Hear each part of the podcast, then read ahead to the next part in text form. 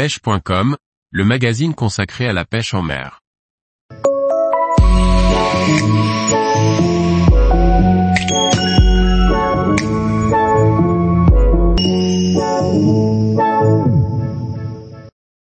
Pêche à la mouche, réussir son ouverture brochet en plan d'eau. Par Jean-Baptiste Vidal. Pour réussir son ouverture brochet, il faut se poser les bonnes questions, et s'adapter aux conditions. La connaissance de son coin de pêche est primordiale, mais bien choisir sa stratégie et son matériel est également très important pour rencontrer un certain succès. La première question à se poser est où pêcher et concentrer mes efforts. Que ce soit du bord ou embarqué, bateau, flotte tube, les brochets seront postés dans certains endroits plus fréquemment que dans d'autres et il est important de rapidement trouver cette zone. En début de saison, les brochets sont souvent encore dans les bordures et non loin des zones de reproduction. Ce sont donc les premiers secteurs à prospecter. Baies, bordures riches en végétation aquatique, arrivées d'eau, et zones où vous savez que les brochets de votre étang ou lac vont frayer. Si à proximité se trouvent des secteurs un peu plus profonds, c'est encore mieux. Parfois, les brochets descendent dans une couche d'eau plus chaude la nuit et remontent dans les bordures et au fond pour se nourrir en journée.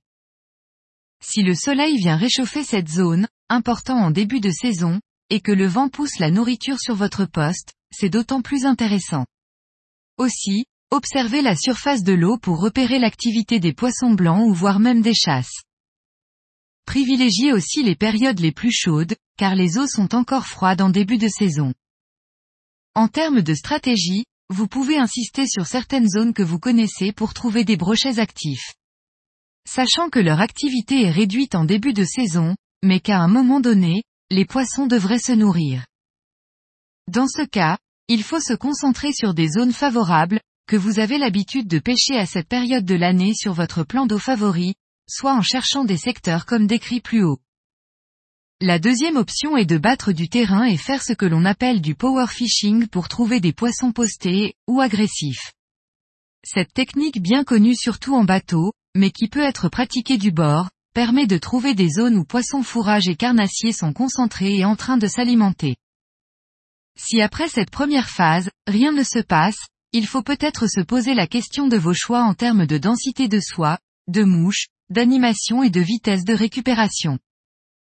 Il faut absolument tenter différentes soies, notamment en flottante pour les bordures, mais aussi en intermédiaire, voire chercher des zones plus profondes et tenter en plongeante si besoin, rarement le cas, mais parfois cela peut faire la différence. Les coloris des mouches et leur taille peuvent être également déterminants et il faut alterner entre mouches, flashy, et mouches naturelles imitant la nourriture, locale, gardons, rotangles, perches ou ablettes.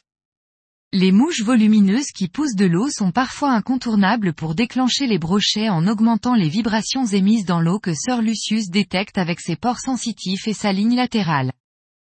Trouvez les zones où les poissons blancs sont actifs et réalisent des gobages et remous. Les carnassiers ne devraient pas être très loin. Ensuite, il faut animer votre mouche différemment pour trouver ce qui va déclencher les touches. Animation lente et planante, stop and go, jerking, animation très rapide et saccadée, etc. En réalisant ces différents tests, vous devriez à un moment donné générer des touches et donc peaufiner votre tactique et votre technique pour prendre vos premiers brochets de la saison. Tous les jours, retrouvez l'actualité sur le site pêche.com.